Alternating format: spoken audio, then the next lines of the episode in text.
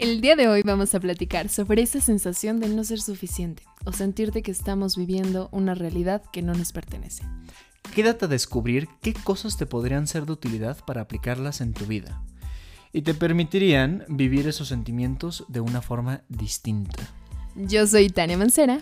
Yo soy Enrique Mayodo. Y bienvenidos a Conciencia sin Fronteras. Hola, ¿qué tal? Buenos días, noches, tardes, no sé a qué hora nos estén viendo, pero bienvenidos a este episodio de hoy. Hola Enrique, ¿cómo estás? Hola Tania, muy bien por acá. Eh, ya listos para este episodio. Creo que este nos lo pidieron muchísimo, entonces espero que les guste bastante. Eh, creo que vamos a tener una gran cantidad de información y, creo que algunas que otra cosa útil para su vida. Y que creo que ahorita despertó mucho dentro de, o sea, como que la pandemia movió muchas cosas, ¿no? Y entre ellas creo que dejó también como este extra depresión. Em, que es lo que hizo que se desatara mucho el interés por justo este tema, ¿no? Que es el síndrome del impostor. Sí, creo que algo con lo que me gustaría comenzar es que el síndrome del impostor se da cuando constantemente dudas de ti mismo. Incluso en cosas en las que tú eres bueno o buena. Sí. Cuando hay duda interna. cuando hay esta falsa, falta de confianza ontológica, o sea, falta de confianza en ti mismo. En cosas que normalmente hacías perfecto. Pero ahora como que, ay, ya te da algo. Por ahí empieza el síndrome del impostor. Porque creo que esta es una palabra pues nueva para algunos. Habrá personas que seguramente nos escuchan y es, no tengo ni idea qué es, pero me dijeron que eso existe o simplemente me dio curiosidad. Entonces, em, eh, creo que esta es una, es una buena manera de abrirlo, el tema. Sí, de iniciar. O sea, que es un punto en el que eh, muchas veces o sea, e, en la constante seguridad siento que va subiendo y bajando, o sea, no es permanente, sino va en, en subida y en bajada, ¿no? Esta confianza, porque muchas veces eh, los, los, factores estresantes del contexto en el que estamos em, van haciendo que esto fluctúe un poco, pero justo creo que ahorita se desató mucho porque empieza como, como que empezaron muchos cambios nuevos en esta época. O sea, muchas personas no habían experimentado el ámbito de cambio a, de escuela a trabajo o de... Mm. O, hubo muchos cambios de trabajo. Entonces eso generó que experimentaran por primera vez algunas cosas distintas. Sí, como alguno que otro cambio. ¿Se te ocurre como algún ejemplo? Sí, o sea, hubo a mí me bueno, ahorita las personas que lo estuvieron pidiendo justamente son personas que están como en el ámbito de trabajo como pesado, como en este ambiente eh, de área social, de medicina, de, salud, porque creo que muchas veces se generan como muchos estresantes en eso o muchas expectativas altas que muchas veces son poco cumplibles. Mm, Entonces, em, justo creo que es por ahí, ¿no? Ok, sí, siento que sí. Creo que uh, me gustaría ahorita también mencionar que dentro del síndrome del impostor em, hay varios como tipos. O sea, a ver, explícanos. sí, o sea, no, todos son iguales. O sea, y, te podrías sentir identificado como más hacia un punto, más hacia otro punto, porque em, al final todos tienen de base esto que dijimos, ¿no? La duda interna, en áreas en las que eres bueno, etcétera, etcétera. Pero, pero se puede manifestar de varias formas. Por ejemplo, eh, está este síndrome del impostor, pero en el perfeccionista. Ah, ok, ok. O sea, que sería como la persona que sí, que siempre cree que lo podría hacer mejor. Ajá. Entonces nunca es suficiente. O sea, tengo que entregar este reporte, tengo que entregar este trabajo y siempre creo que lo puedo mejorar. Ajá. Y entonces ya nunca es suficiente. Y entonces sientes el impostor, sientes que eres el impostor o un fraude porque no estás siendo perfecto, no estás dando lo que debería de ser. Ok, ok, ok. Entonces ahí se puede manifestar un poco todo esto. Otra manera de verlo también es, por ejemplo, el experto. O sea, cuando no sabes todo lo que tienes que saber sobre un tema. Esto pasa muchísimo en las presentaciones. Sí, sí, sí, sí. O sea, que vas a presentar un tema y de repente dices como es que, o sea, yo voy a presentar este tema, esta conferencia o voy a dar esta plática, este proyecto, eh, una presentación frente a dos, tres personas, una plática, pero no te sientes experto. Sientes que te falta demasiada información. Y entonces como no lo sabes todo, como no conoces cada paso del proceso, Entonces sientes que estás siendo fraude, hipócrita, falso. Eh, por ahí tiene que ver. Creo que en estos ejemplos es más fácil verlo. Y que, y que, por ejemplo, si nos salimos un poco de esta área este, laboral y todo eso, y te vas a un ambiente social, creo que muchas veces justo se da eso. O sea, muchas personas no interactúan socialmente por sentir que no son lo suficientemente como aptos para el grupo. O sea, hay un grupo de X o Y que se relacionan, este, no sé, que les gusta el ambiente de fiesta y entonces les da este miedo de interacción porque nunca salen de fiesta, porque no es su tema y entonces el nunca sentirte suficiente ante algún tema o el no sentirte suficiente en diferentes áreas crea esto de que te estás poniendo una máscara completamente distinta y no nada más permitirte explorar algo diferente. Sí, justamente, o sea, va, va, mucho por ahí. De hecho, también, o sea, personas que tienen como un estatus así, consideran que su estatus en, en, conocimientos o en liderazgo o algo por el estilo es muy alto. y de repente tienen que pedir ayuda para algo. Sí. Híjole, tienen que pedir ayuda para algo y se sienten mal, o sea, no lo logré yo solo, o sea, tienes la vara tan alta y entonces se están latigando solitos porque, no, porque no lo lograron hacer solos y tuvieron que pedir ayuda.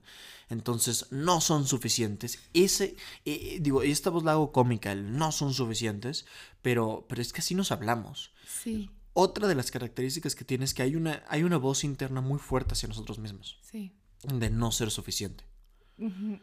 Entonces, esa voz interna de no ser suficiente a veces está taladrando y taladrando y taladrando y taladrando en la cabeza hasta que vienen a tener episodios de ansiedad o depresión, pues ya clínicamente considerables. Sí, sí, sí. Y bueno, ahorita estamos hablando como en estas áreas, pero en realidad se aplica para todo, o sea, incluso para este o sea, para proyectos de, de, iniciar, eso pasa también en el ambiente de ese ejercicio. O sea, cuando llegas y de repente no puedes cumplir como, sí, lo hablamos en las expectativas, por si quieren ahí escuchar el episodio, está muy bueno. Em, pero sí, justo es esto, o sea, como que creas episodios en los que tú crees que no eres parte de ahí y entonces ingresar ahí cuesta mucho trabajo. Justo. Sí, justamente. Entonces, como que son algunos elementos donde hay que tener cuidado. O sea, o sea, en realidad es que en general muchas veces no estamos siendo muy realistas al evaluar nuestras propias capacidades. O sea, somos demasiado críticos con nosotros mismos. y, y, hay pequeños errores que tú te das cuenta que cometiste. En realidad son errores superfluos, completamente innecesarios. La gente ni cuenta se daría. Pero esos pequeños errores que tú solito te cachaste o tú solita te cachaste y de repente es como, no, estoy siendo falso. Sí por ahí va mucho eso también. Sí, sí, sí. Y entonces tú pones un ojo crítico tan grande y una lupa tan grande hacia tus errores que entonces esto, esto genera incluso hasta una parálisis de acción. O sea, ya no, ya no haces cosas por sentirte, por sentirte, sí, el impostor. Sí, y sabes qué, aquí viene también un tema eh, como muy particular que, bueno, me quiero mencionar ahorita, para no ahondar tanto en eso, pero eh, sí justo es eh, el por qué es tan importante verte reflejado en diferentes áreas. O sea, por qué es tan importante la representación en imágenes de películas, eh, en series, el que tú sientas que puedes tener eso es bien importante. O sea, por ejemplo, ahorita el rol que está jugando la mujer en que inicia en puestos de poder, inicia en jerarquías de trabajo un poquito como más altas, este, o que se dedican de repente toda su vida a estudiar. Y era algo que no se veía antes. Entonces como que cuesta trabajo y entonces muchas veces te puedes sentir diferente cuando de repente tienes que hablar como de, de lo que estás logrando, tanto académica como laboralmente. O sea, se siente raro, como que no eres tú, ¿no? Lo escuchan muchísimas, muchísimas mujeres. Sí, y, qué bueno que lo traes ahorita a la mesa porque, claro, o sea, es un elemento importantísimo. Y de hecho, algo que sucede mucho es que uno empieza a minimizar sus propios logros. Sí. Empiezas a minimizar y empiezas a decir, ay, pues X, o sea, no pasa nada. Y entonces, lo hice muy sencillo. entonces empiezas a minimizar un poco estos logros y, y hay un, y también hay como un, un cierto miedo a no cumplir con las expectativas. Sí. Que ya lo platicaste un poco, pero tanto tuyas como de otras personas. Entonces, también saboteas tus propios éxitos. O sea, saboteas ciertas cosas. Hay, hay, un, hay un elemento como de autosabotaje.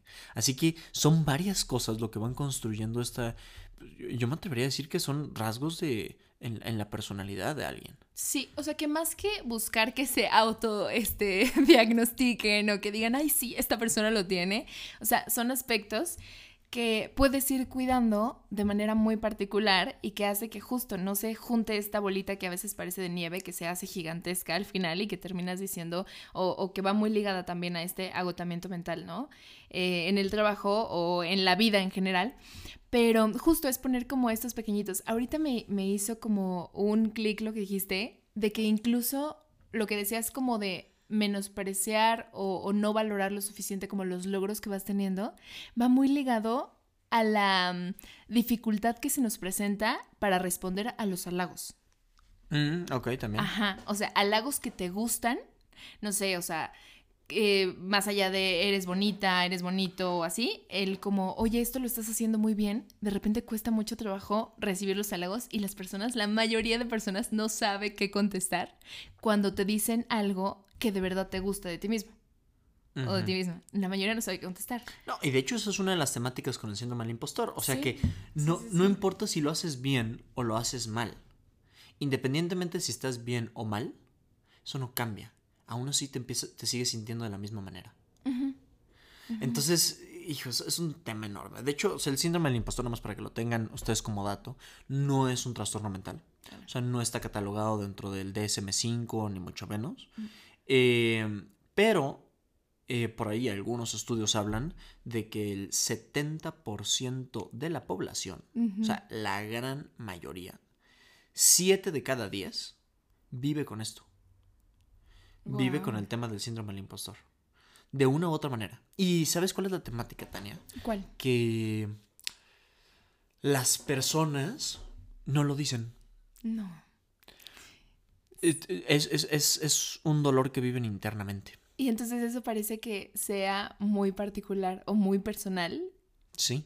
Y eso lo que hace es que se empieza a grabar. Sí. Eh, se empieza a hacer más grande.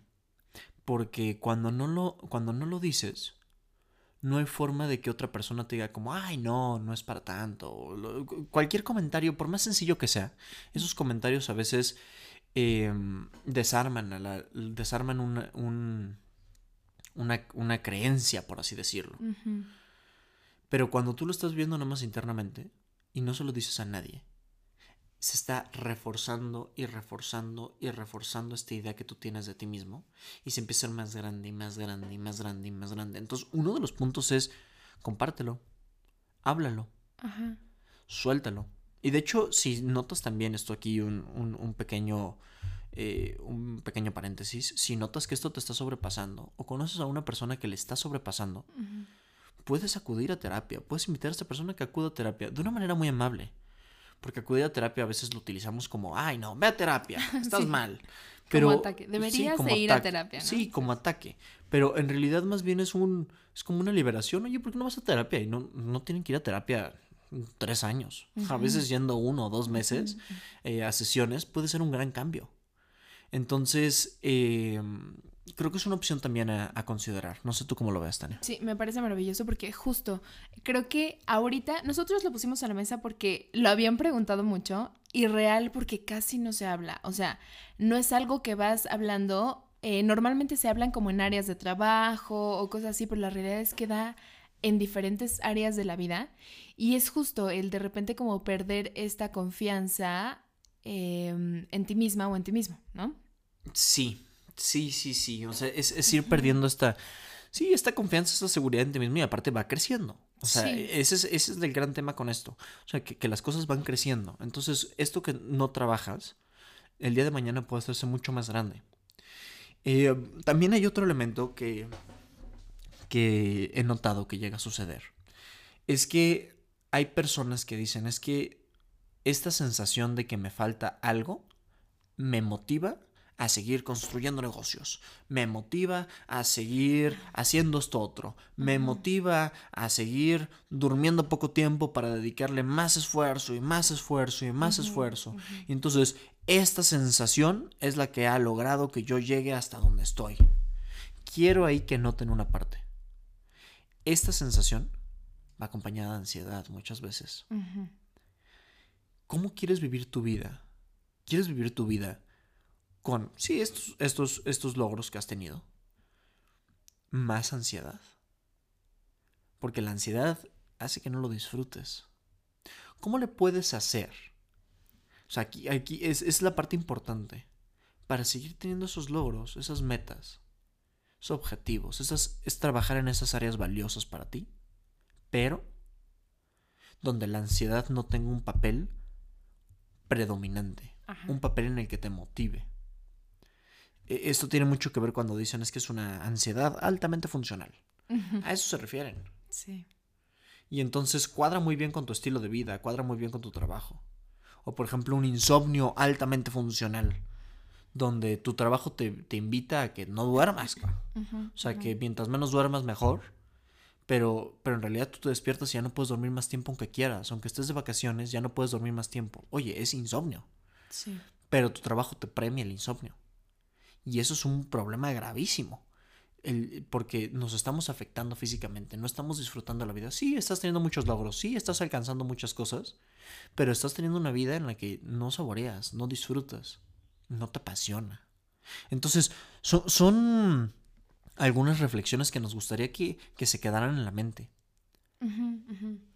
Y también algunos aspectos como, justo esto que mencionas, se me hace así como ponerlo ahí en el hornito de, de buscar que, que, lo que estés haciendo verdaderamente lo disfrutes. O sea, sí si tienes la posibilidad de ir a terapia cuando algo te está sobrepasando, adelante. Y si no, ahorita hay información muy buena, que es por eso que lo queremos poner aquí, ¿no? O sea, poner como puntos. Totalmente. Que si no tienes la posibilidad de ir a terapia, ya sea por tiempo, por recursos, por lo que sea, que sí haya cosas que tú puedas hacer para llevar esto y que no unas, que no incremente más o que si está ya fuerte, no se consuma toda tu vida en ello, ¿no?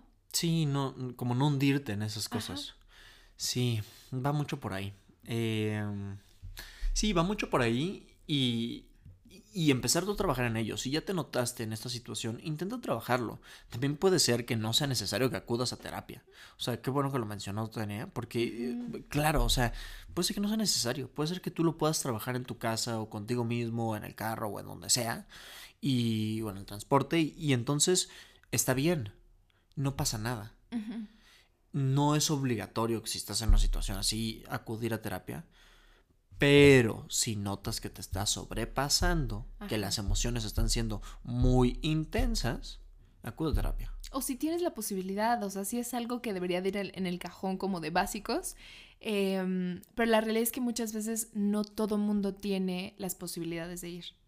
Entonces, si no estás pudiendo hacerlo, no, no pasa nada, o sea, no se acaba el mundo, sí hay herramientas que puedes utilizar. Algunos de los puntos, por ejemplo, sería como poner cierto límite, ¿no? Ah, poner cierto límite. Ajá, o sea, poner cierto límite. O sea, ubicar em, los límites flexibles de los que habíamos hablado. O sea, ir poniendo como límites a lo que te está sobrepasando. O sea, por ejemplo, eh, bueno, ahorita dije límite, pero eso me gustaría que lo habláramos al final, al final, al final. El primero creo que es justo ser muy consciente de las habilidades y de todas aquellas fortalezas que posees. O sea, cuando estás logrando cosas, no se obtienen de la nada. O sea, sí puede ser el momento, sí puede ser las circunstancias, sí puede ser el contexto en el que te desarrollas, pero la realidad es que van teniendo ciertas bases personales. O sea, ser muy consciente de lo que, de lo que tienes y de lo que puedes hacer con ello hace que construyas desde tu realidad, ¿no? Sí. También otra cosa que me gustaría dejarles aquí es darte cuenta qué acciones que estás realizando refuerzan este síndrome del impostor. Imagínense a un, a un chavo secundaria prepa eh, que de repente dices que yo me tengo que desvelar y me tengo que pasar toda la noche estudiando para poder pasar mi examen de matemáticas. Si no me estoy toda la noche estudiando, no puedo pasar el examen de matemáticas. Esto podría estar conectado con el síndrome del impostor y con muchas otras cosas, pero podría estar conectado con el síndrome del impostor porque aquí la persona siente que si no realiza esa acción, está haciendo un fraude o está haciendo no está haciendo lo suficiente, no está pudiendo alcanzar e, este, este objetivo. No sé si me di a entender por ahí. o sea, como que, como que la acción de quedarte despierto o despierta toda la noche estudiando hace que se haga más grande esta visión de necesito hacer esto para poder lograrlo. No me planteo otra posibilidad como por ejemplo el cambiar mis hábitos de estudio, sino es me tengo que desvelar toda la noche. Es específicamente el desvelo lo que me ayuda. Ajá. Entonces, también creo que ahí es, darse cuenta, lógicamente esto no aplica para todos, pero que lo noten en sus vidas, cómo esto pudiera aplicar de una u otra forma, qué acciones están realizando, que tal vez son, son acciones en las que están ustedes reforzando este, este, este síndrome en ustedes mismos. Justo era el punto de los límites que yo ponía, eh, pero como inverso, o sea, como ubicar que no te sobrepase. O sea, ubicar que una situación no vaya más allá de ti. O sea, creo que muchas veces cuando se da este agotamiento que va muy ligado al síndrome del impostor, o sea, como que te agotas de sentir que estás fingiendo todo el tiempo, em, el poner los límites y saber cuándo algo está como sobrepasándote, decir, bueno, voy a poner esto, ahorita esto no me está funcionando, o sea, ser como muy realista contigo mismo y decir, no, no me está funcionando, voy a ver qué más puedo hacer como para adaptarme a ese cambio, ¿no? Sí, va mucho por ahí. También otra cosa que me gustaría decirles es que se pregunten si sufren mucho por pequeños errores. Ay, es maravillosa pregunta. Si hay una, sí, o sea, si, si, hay una pequeña equivocación y bueno, te sientes fatal porque te equivocaste. Ajá, ajá. Creo que, creo que ese es otro, otro mecanismo de alarma, de que por ahí hay algo que no va bien. Y creo que es súper útil, no nada más para esto, sino para muchísimas otras cosas.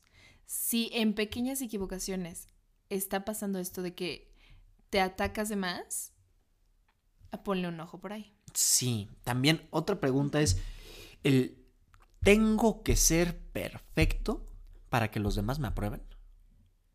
O sea, si no soy perfecto no me van a aprobar.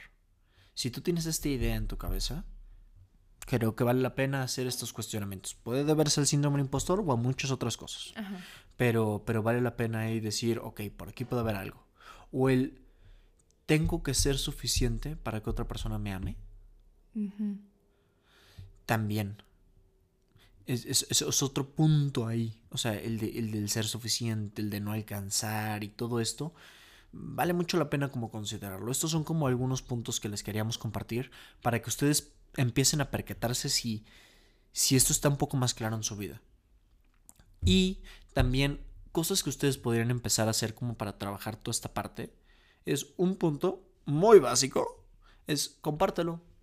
Platícaselo a alguien. Obviamente no lo tienes que ventilar a los cuatro vientos, pero lo, pero lo puedes platicárselo a alguien, a quien más confianza le tengas. Dile, oye, me estoy sintiendo así. Sé honesto u honesta. Me siento así por supuesto, una persona con la que tengas mucha confianza. Sí, sí, sí, sí, sí. Muy importante esto, porque si no es una persona con la que le tienes mucha confianza, puede ser contraproducente. Ajá, una, o sea, puede ser súper contraproducente y también que no necesariamente tiene que ser una persona. O sea, con que empieces con honestidad hacia ti misma o hacia ti mismo. También. Un gran, gran paso. O sea, que lo verbalices. Muchas veces cuando no lo dices en palabras, entonces no existe. Es más, les vamos a sumar el ejercicio. Escríbelo. Ándale, buenísimo. Sácate una hoja y escríbelo. Si, si no sientes que es algo que, te gustaría compartir con otra persona, escríbelo. Escríbelo tal cual. Y dentro de la recomendación es que seas súper honesto mientras vas escribiendo. ¿Y cuál es un pequeño problema que tienen algunas personas que escriben? Es que de repente están escribiendo y les da una duda. ¿Y si otra persona lo encuentra y lo lee?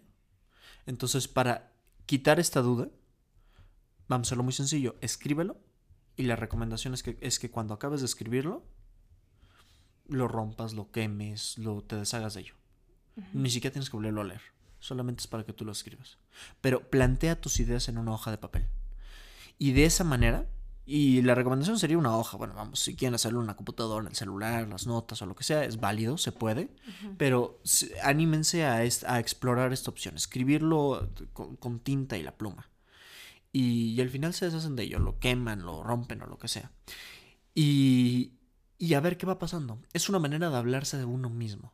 Y ya lo platicamos un poco en el episodio pasado, el tema del diario, el journaling. Sí. eh, va mucho por ahí. Entonces, eh, funciona. Otro elemento es ayudar.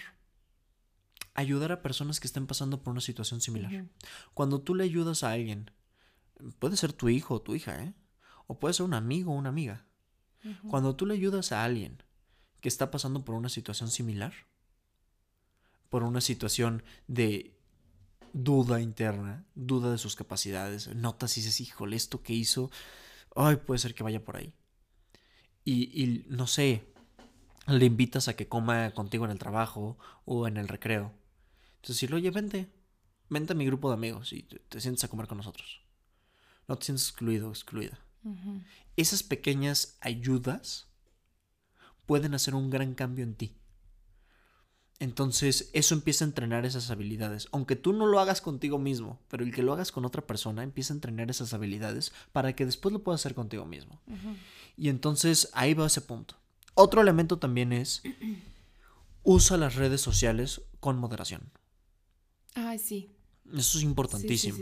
usa las redes sociales con moderación. Porque quiero que ubiquen que en las redes sociales normalmente la gente comparte la parte más padre de su, de su día. Deja todo de su vida, de su día a día.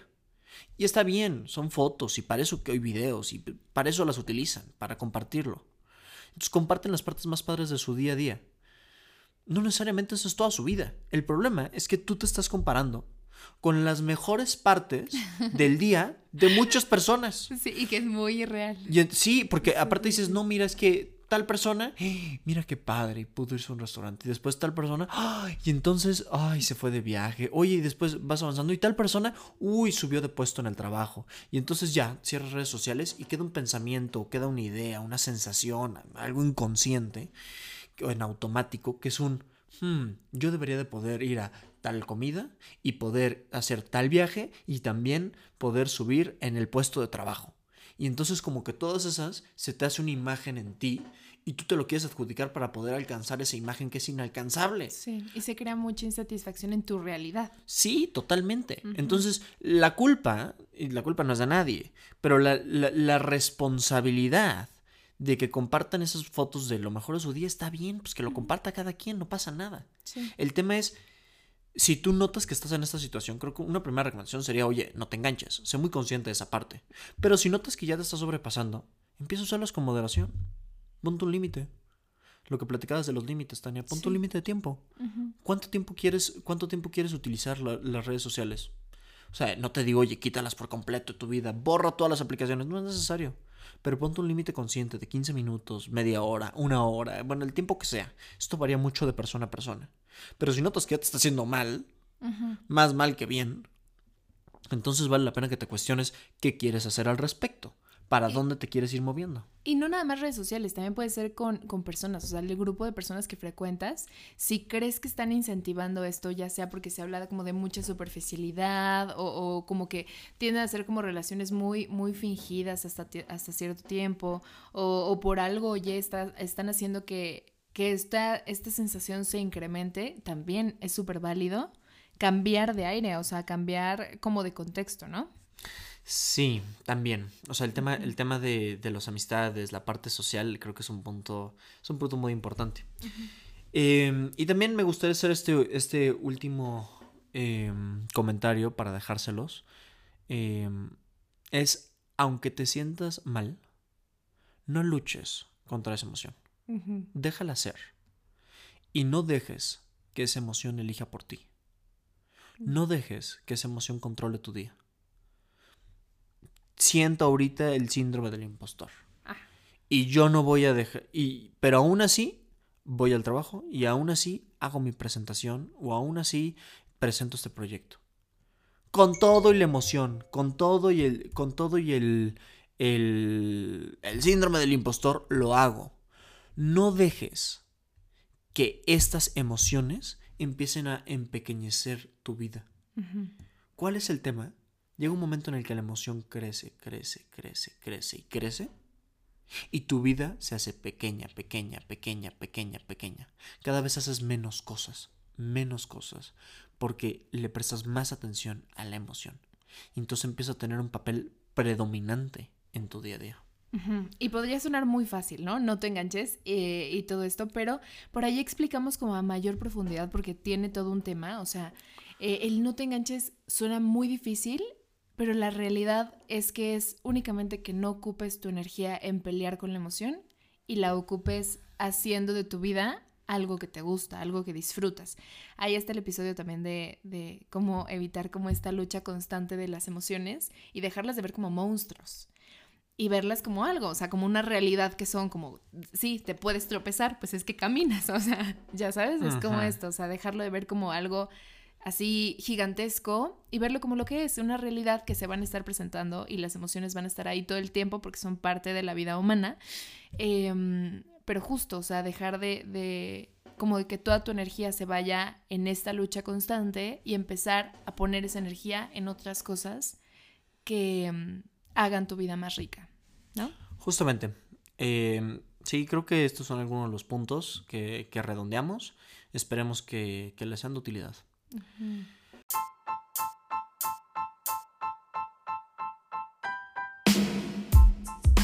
Pues muy bien, muchísimas gracias por su atención, eh, por haber escuchado todo este episodio. Eh, nos alargamos un poco, pero creo que era un tema un tema que valía la pena que, que platicáramos muy a profundidad. Eh, muchas personas nos lo pidieron. Por favor, recuerden, pueden escribirnos a nuestras redes sociales. Eh, es para Tania, arroba Tania Mancera. Para mí es arroba psic.mayaudon. Se los dejamos, eh, se los dejamos aquí abajo en los comentarios del episodio y también está en, los, en la descripción del, del podcast. Eh, escríbanos, anímense sobre si tienen alguna duda, comentario sobre este tema o si quieren que haya algún otro tema interesante.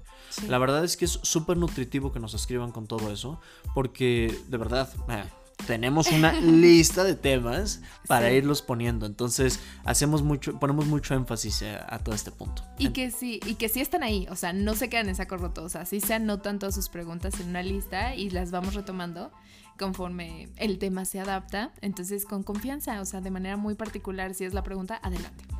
Me parece excelente. Pues muchas gracias por escuchar Conciencia sin Fronteras y nos vemos hasta la próxima.